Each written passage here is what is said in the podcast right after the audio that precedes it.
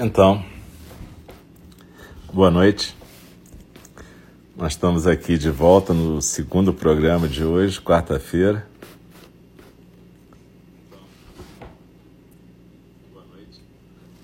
Dia 29 de julho de 2020, no nosso templo Enindi virtual, o nosso Zendô virtual de Enindi. Eu sou o Alce e a gente teve um programa antes com um zazen orientado quem não puder, quem não pôde estar presente, eu sugiro que escute ou aqui no Showreel ou no SoundCloud. E agora a gente vai ter a fala do Dharma. Eu lembro que a fala do Dharma é como se fosse um zazen, só que um zazen onde uma pessoa fala, lê um texto, um sutra, um texto budista, pode ser moderno ou antigo, e os demais praticam zazen, deixando que as palavras fluam como se fossem parte da respiração. Então não é uma aula para você ficar pensando na hora. Deixa fluir, deixa a respiração passar. Eu lembro que a gente deve adotar a postura parecida com que a gente estava na meditação, de zazen, seja no chão, na almofada, na cadeira, onde quer que você esteja sentado de uma forma que você consiga ficar. Eu falei na meditação que a gente normalmente fala para a pessoa ficar com a coluna ereta e não encostada em lugar nenhum. Mas se você tiver algum problema de saúde que requer que você fique encostado, sem problema, pode ficar encostado. A ideia não é, é, é impossibilitar a prática de ninguém, mas é fazer com que a gente possa praticar juntos, na verdade, e juntas. E a gente está lendo a a fala do Dharma a gente está fazendo lendo o livro da John Halifax Roshi, uma das nossas professoras mais queridas. Ela até no PAIA, que é o, o centro que ela coordena lá nos Estados Unidos, no Novo México. Domingo vai ter um, um, um tipo um seminário bem bacana sobre lidando para profissionais de saúde, sobre lidando com estresse para cuidadores. Quem puder é, visitar lá, vale a pena, que vai ter até em português, espanhol também, uma tradução. Vai ser domingo o dia inteiro. Procura no site do Paia. O Paia se escreve U-P-A-Y-A. E tem esse programa domingo. Mas enfim, a, a John, ela fez alguns livros, entre eles O Presente no Morrer, que foi traduzido pela nossa irmã Valéria. E esse aqui que eu estou lendo, que está sendo traduzido agora lá em São Paulo, mas não está pronto ainda. Por enquanto só tem em inglês, Standing at the Edge, que eu estou traduzindo como Na Beira do Abismo. A gente está estudando o capítulo sobre respeito. Então, é, normalmente a gente está na postura de zazen. Eu convido o sino a soar, a gente coloca as mãos em postura de prece, que a gente chama de gachô, e normalmente a gente recita três vezes o verso da abertura do Dharma, né? Vocês lembram que quando a gente faz essas recitações de versos, normalmente elas têm a ver com a intenção que a gente tem. E a intenção que a gente tem na abertura do Dharma é simplesmente a gente ficar receptivo para o Dharma e poder corporificar o Dharma e ser um, um canal para o Dharma, né? para o ensinamento do Buda. Então a gente repete três vezes esse verso no início e no final da prática a gente repete três vezes os quatro votos dos Bodhisattvas. Vocês lembram que Bodhisattva é o nosso modelo, né? É o ideal de cada praticante, o que, é que a gente deveria ser. Então a gente repete no final da fala do Dharma os quatro votos três vezes, um tom normal, um tom mais alto, um tom mais baixo, e a pessoa que está fazendo a fala do Dharma ou de Kido no templo vai depois recitar sozinho um versinho curto de Dogen Zenji que nos aconselha a não desperdiçar nossas vidas. Enfim, é, é isso e então a gente vai começar agora. Procura se aquietar, colocar as mãos. Na verdade, se você quiser repetir esse verso da abertura do Dharma e o verso no final também é bem legal. Quando a gente recita os versos, a gente fica com as mãos em prece. E quando depois que a gente recita, a gente volta com a mão direita para baixo, no colo, a mão esquerda em cima da direita, e a gente fica em postura de zazen. Beleza? Então vamos lá.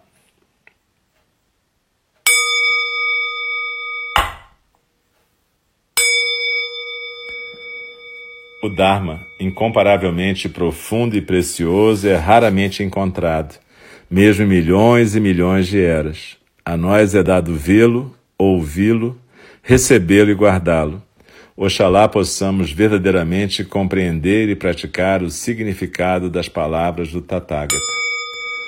O Dharma, incomparavelmente profundo e precioso, é raramente encontrado, mesmo em milhões e milhões de eras. A nós é dado vê-lo, ouvi-lo, recebê-lo e guardá-lo. Oxalá possamos verdadeiramente compreender e praticar o significado das palavras do Tathagata.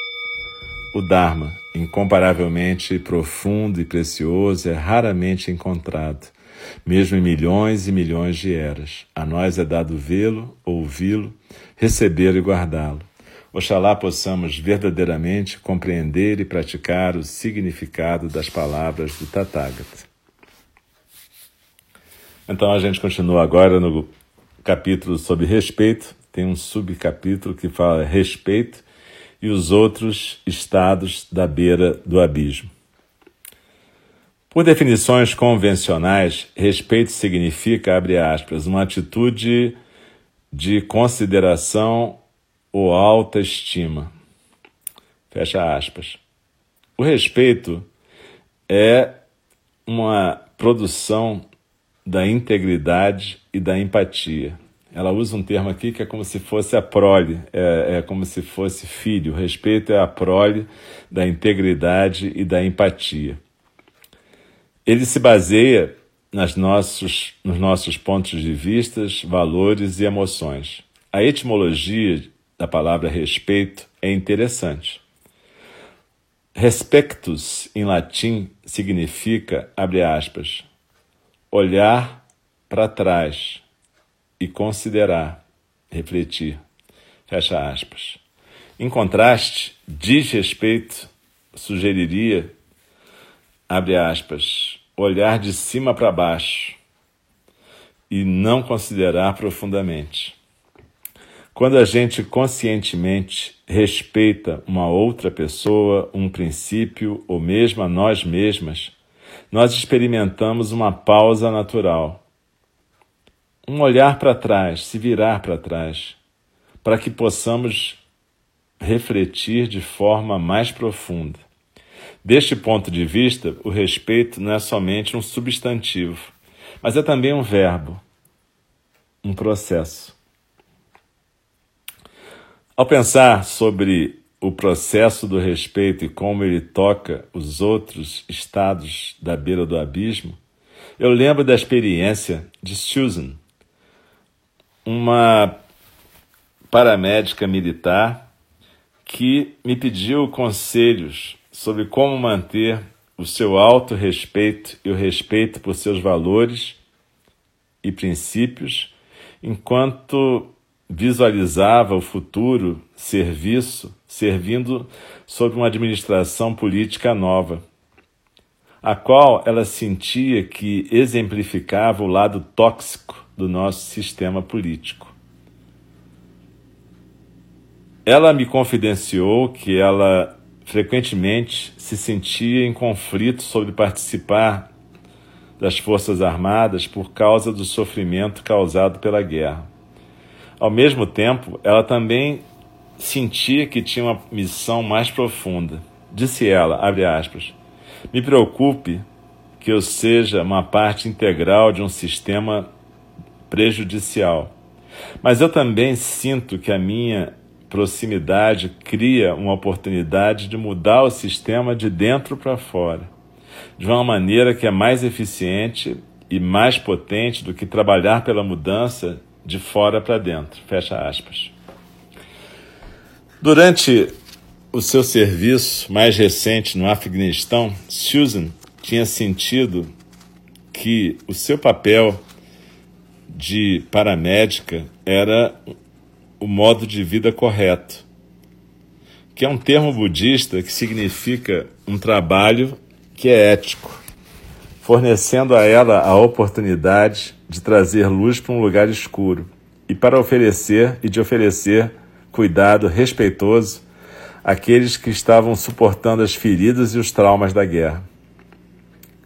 Mas ela compartilhou comigo que, como alguém que se sente com a natureza de uma pessoa que faz o bem, uma pessoa do bem, algumas vezes ela se encontrou sob o domínio do altruísmo patológico. Às vezes também ela era sobrepujada pelo sofrimento que ela encontrava, aquilo que a Joan chama de transtorno empático, e pela intensidade das exigências do trabalho, aquilo que a gente chama de burnout. E ela se sentia em conflito sobre trabalhar para uma instituição cujo comportamento, na sua visão, estava de certa forma baseado em violência. Então isso era um sofrimento moral para ela. Nas suas comunicações comigo, ela reconhecia que, para preservar o seu autorrespeito, ela precisava, é, ela precisava considerar não obedecer se fosse pedido que ela levasse à frente algum tipo de ordem que ela considerasse ilegal. Mesmo com esse compromisso, ela se debatia. Abre aspas. Eu podia continuar a treinar a próxima geração de paramédicos para oferecer mais do que apenas um cuidado médico, para aliviar e ir ao encontro da dor e da raiva que testemunhassem com uma compaixão mais profunda. Eu também poderia continuar a ser a voz de dissenso, a voz que questiona num sistema que se auto-perpetua. Mas será que isso é suficiente? Será que a minha presença já não é um consentimento implícito? Será que a minha presença não é uma aprovação tácita do status quo? Eu sentei com as palavras de Susan. Eu podia sentir o seu conflito sobre a necessidade de prover um cuidado tão necessário para aqueles que estão feridos e morrendo. Enquanto que, ao mesmo tempo, ela sentia que estava violando sua integridade e seu auto-respeito. Meu modo de agir não é aconselhar, mas investigar. Eu pensei sobre meu pai e sobre aquilo que o seu dano moral e a a resultante perda de autorrespeito tinham me ensinado. Eu também pensei sobre estudantes meus que tinham sofrido o trauma do combate. E eu lembrei da minha experiência de ser voluntário dentro do complexo prisional industrial, uma instituição onde o desrespeito, o bullying e a violência são o status quo. E aí eu escrevi para Susan. Escrevi o seguinte: eu me perguntei questões semelhantes sobre sua situação e também sobre a minha, quando eu trabalhava como voluntário no sistema prisional. Como é que a gente está contribuindo para violência sistêmica, estrutural, ao estarmos dentro de instituições que causam dano? Eu acho que a gente tem que cavar profundamente. Nossa motiva nossas motivações como planos de aposentadoria ou status podem comprometer a nossa prática. Pois é, e no final a gente acaba se degradando psicologicamente porque somos cúmplices do dano causado a outras pessoas de alguma forma e assim terminamos provocando dano para nós mesmos. Por outro lado, será que existe alguma maneira de estar dentro do sistema e ao mesmo tempo exemplificar, manter os valores que informam nossas vidas? Se aprofunde nas questões que você está apresentando e, ao mesmo tempo, olhe para a sua vida em 5 a 10 anos. O que, que você vê aí? Quem que você quer ser? Quem você é agora? E se você tivesse apenas mais um ano de vida, o que, que você gostaria de fazer com a sua vida?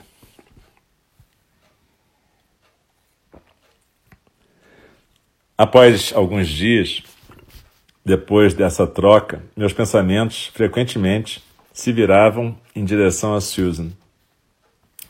O auto-respeito e o respeito pelos nossos princípios pode ser comprometido por tantos fatores, incluindo nosso próprio idealismo, nossa resposta inconsciente às expectativas sociais, nossos desejos de segurança material, compromissos que a gente teve que fazer e que temos medo de, que, de romper, a nossa falta de consciência da profundidade do dano no sistema do qual nós fazemos parte e um altruísmo mal colocado. Susan, rapidamente, em breve, se conectou comigo de novo. Ela tinha acompanhado aqueles eventos em Standing Rock. Vocês lembram que ela falou sobre os eventos em que índios de uma reserva e pessoas, outras pessoas junto com eles, apoiando, protestavam contra um oleoduto, etc. Bom, ela tinha seguido os eventos em Standing Rock e foi inspirada pelas ações de pessoas do clero e pessoas de fé nos seus esforços corajosos para proteger a terra. É, ela tinha certeza de que ela teria recusado participar em qualquer intervenção militar contra os protetores da água em Standing Rock. Ela respeitava profundamente os protetores da água por tomar uma posição de não violência. E ela achou que a violência empregada contra esses protetores da água foi uma coisa que a alarmou. Nesse ponto, Susan continuava, pretendia continuar no seu papel de paramédica junto daquelas pessoas que são colocadas mais diretamente na profundidade do sofrimento criado pela guerra. Palavras dela. Mas ela tinha um novo tipo, um novo nível de compromisso para ser uma uma pessoa que era, digamos assim, alguém que discordava. Uma pessoa que podia ter o compromisso de falar proativamente. E ela escreveu. Aqui é a Susan, então. Estou colocando de lado o dever de segurar a minha língua para permanecer alinhada com a regra da lei militar. Eu aceito, aceito o risco de sofrer sanções disciplinares, de passar por corte marcial ou até ser expulsa das Forças Armadas por fazer assim. Há momentos nos quais eu terei que falar a verdade, não importa o mandato que tentam impor em mim para não me engajar em discussões políticas já devido ao meu estado profissional. De fato, isso me parece ser um risco enorme e um risco que me provoca um certo mal-estar em mim. Mas eu também me sinto confiante de que isso vai trazer e vai fazer com que eu manifeste novas formas de ser nesses tempos difíceis. Quando eu vi Susan, algumas semanas depois, ela tinha chegado a uma nova decisão. Ela tinha tomado os primeiros passos para pedir um Estado militar de, é, em inglês chama Consensus Objector, que seria alguém que faz uma objeção consciente no Exército. Ela me disse que os militares estavam sutilmente fazendo bullying para que ela abandonasse essa sua condição de pessoa que conscientemente discordava, implicando que, na verdade, o que ela tinha era problemas psicológicos. Ela olhou para mim e nós duas sorrimos. Eu sabia que não somente ela estava perfeitamente saudável, além disso, ela tinha tomado sua decisão usando o auto-respeito e o respeito por princípios, com a integridade como seu guia. Enquanto explorava seu dilema, Susan tinha passado por um processo cuidadoso de investigação e discernimento. Ela tinha respeitado o seu próprio processo de deliberação e tinha evitado tomar uma, uma decisão rápida, chegar a uma decisão rápida. Num certo ponto, ela compreendeu que ela estava disposta a correr o risco de violar a lei militar e suportar o desprezo dos seus colegas a fim de permanecer alinhada com seus valores. Finalmente, ela sentiu que a única opção era pedir um status de alguém que conscientemente discordava. Eu sei que essa decisão não foi fácil de tomar. Eu aprendi de Susan e de outras pessoas que respeito e desrespeito existem num ecossistema complexo com os outros estados da beira do abismo. O desrespeito dos outros frequentemente revela uma falta de altruísmo saudável, falta de empatia, falta de integridade. Ativar conscientemente essas qualidades pode nos ajudar a fazer com que a gente possa ir do desrespeito de volta para o respeito. O desrespeito também causa um sofrimento moral, o qual, como Susan, nós experimentamos como uma violação da integridade. Os lugares onde trabalhamos e servimos podem ser um campo fértil para o bullying. E se nós somos sujeitas a assédio moral, a gente pode chegar mais rápido no burnout, naquela exaustão. Trabalhadores humanitários que sofrem burnout, pessoal das Forças Armadas e cuidadores também são é, têm uma tendência a colocar suas frustrações sobre seus pares superiores ou mesmo aqueles a quem servem, tratando-os com desrespeito. De forma inversa, o respeito, na verdade, ele infunde força nos outros quatro estados da beira do abismo.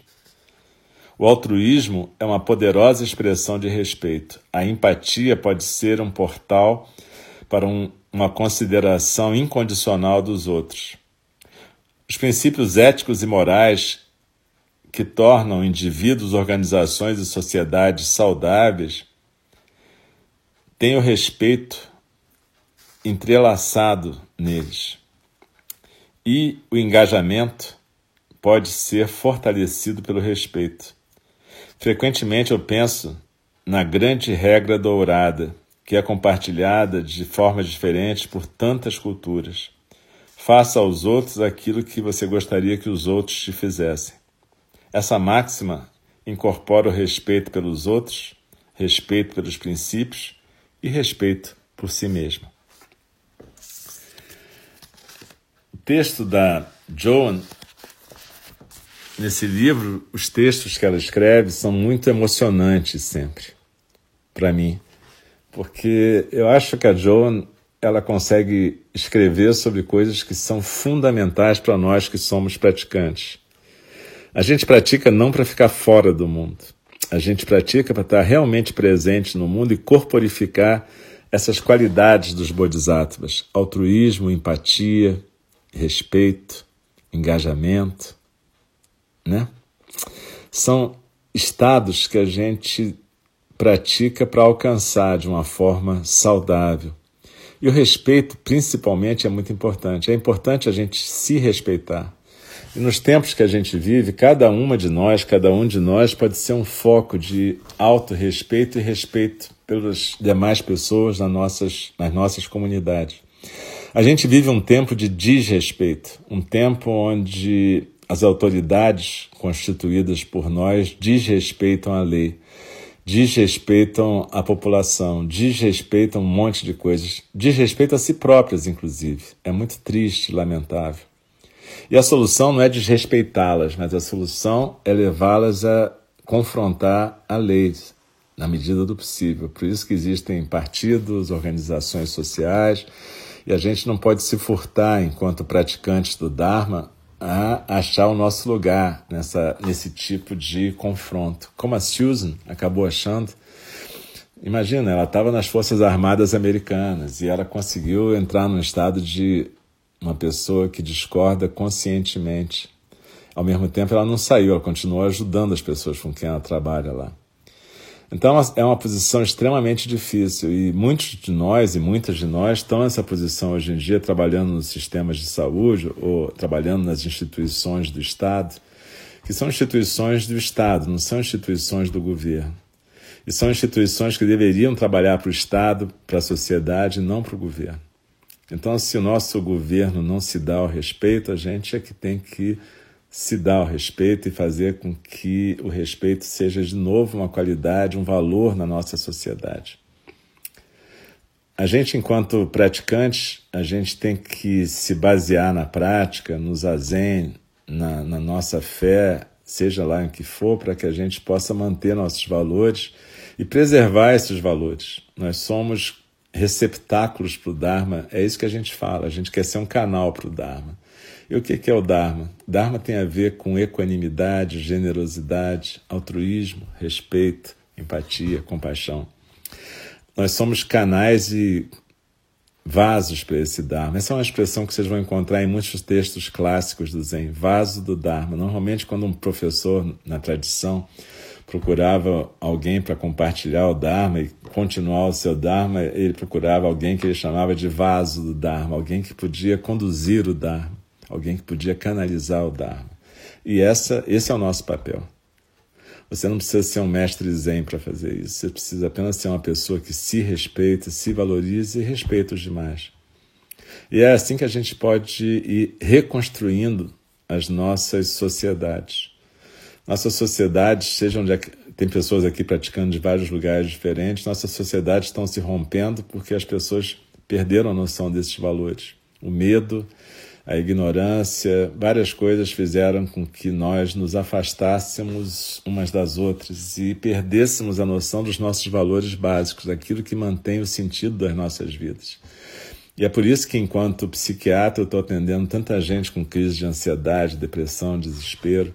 Não é que todos nós, inclusive eu, todo mundo tem momentos de angústia com essa pandemia, com essa insegurança, principalmente no Brasil, nos Estados Unidos, lugares onde os governos são loucos, enlouquecidos, mas não, não louco no sentido de maluco, mas louco nesse sentido de conduta.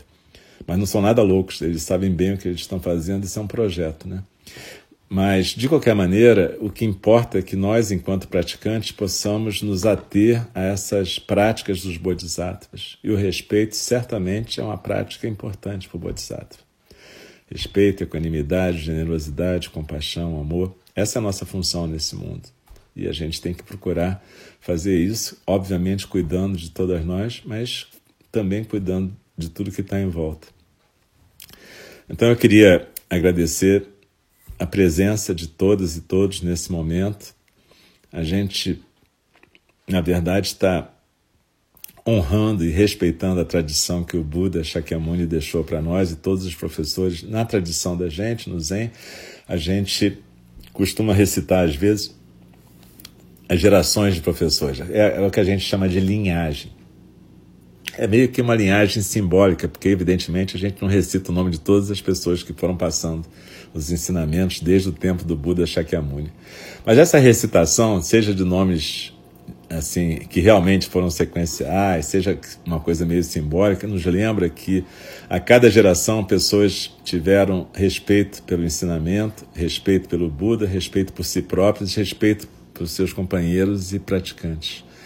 Então, na verdade, é isso que a gente está fazendo aqui. A gente está preservando o Dharma, a gente está respeitando Buda, Dharma e Sangha a gente está treinando as nossas melhores qualidades. Então eu agradeço a vocês por estarem aqui e convido vocês a continuarem. A gente vai terminar a nossa prática da fala do Dharma com a recitação dos quatro votos dos Bodhisattvas. Normalmente a gente recita junto e depois no final eu recito aquele versinho de Dogen. E amanhã, quinta-feira, de manhã, às oito, de noite às oito, tem nosso irmão Diego. Sexta, às oito da manhã também. O Diego tem recitado o Sutra do Coração, junto com a prática. Essa recitação do Sutra é bem legal. Eu sugiro que quem puder participe também.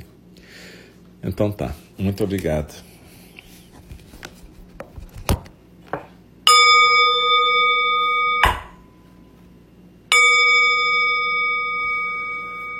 As criações são inumeráveis, faço o voto de libertá-las. As ilusões são inexauríveis, faço o voto de transformá-las. A realidade é ilimitada, faço o voto de percebê-la. O caminho do despertar é insuperável, faço o voto de corporificá-lo. As criações são inumeráveis, faço voto de libertá-las. As ilusões são inexauríveis, faço voto de transformá-las. A realidade é ilimitada, faço voto de percebê-la. O caminho do despertar é insuperável, faço voto de corporificá-lo. As criações são inumeráveis, faço voto de libertá-las. As ilusões são inexauríveis, faço voto de transformá-las. A realidade é ilimitada, faço voto de percebê-la. O caminho do despertar é insuperável, faço voto de corporificá-lo. Deixe-me respeitosamente lembrá-los a questão de vida e morte é de importância suprema. O tempo passa e a oportunidade é perdida. Vamos despertar, despertar, preste atenção. Não desperdice a sua vida. Muito obrigado. Mãos postas para vocês. Obrigado por estarem aqui e até a próxima.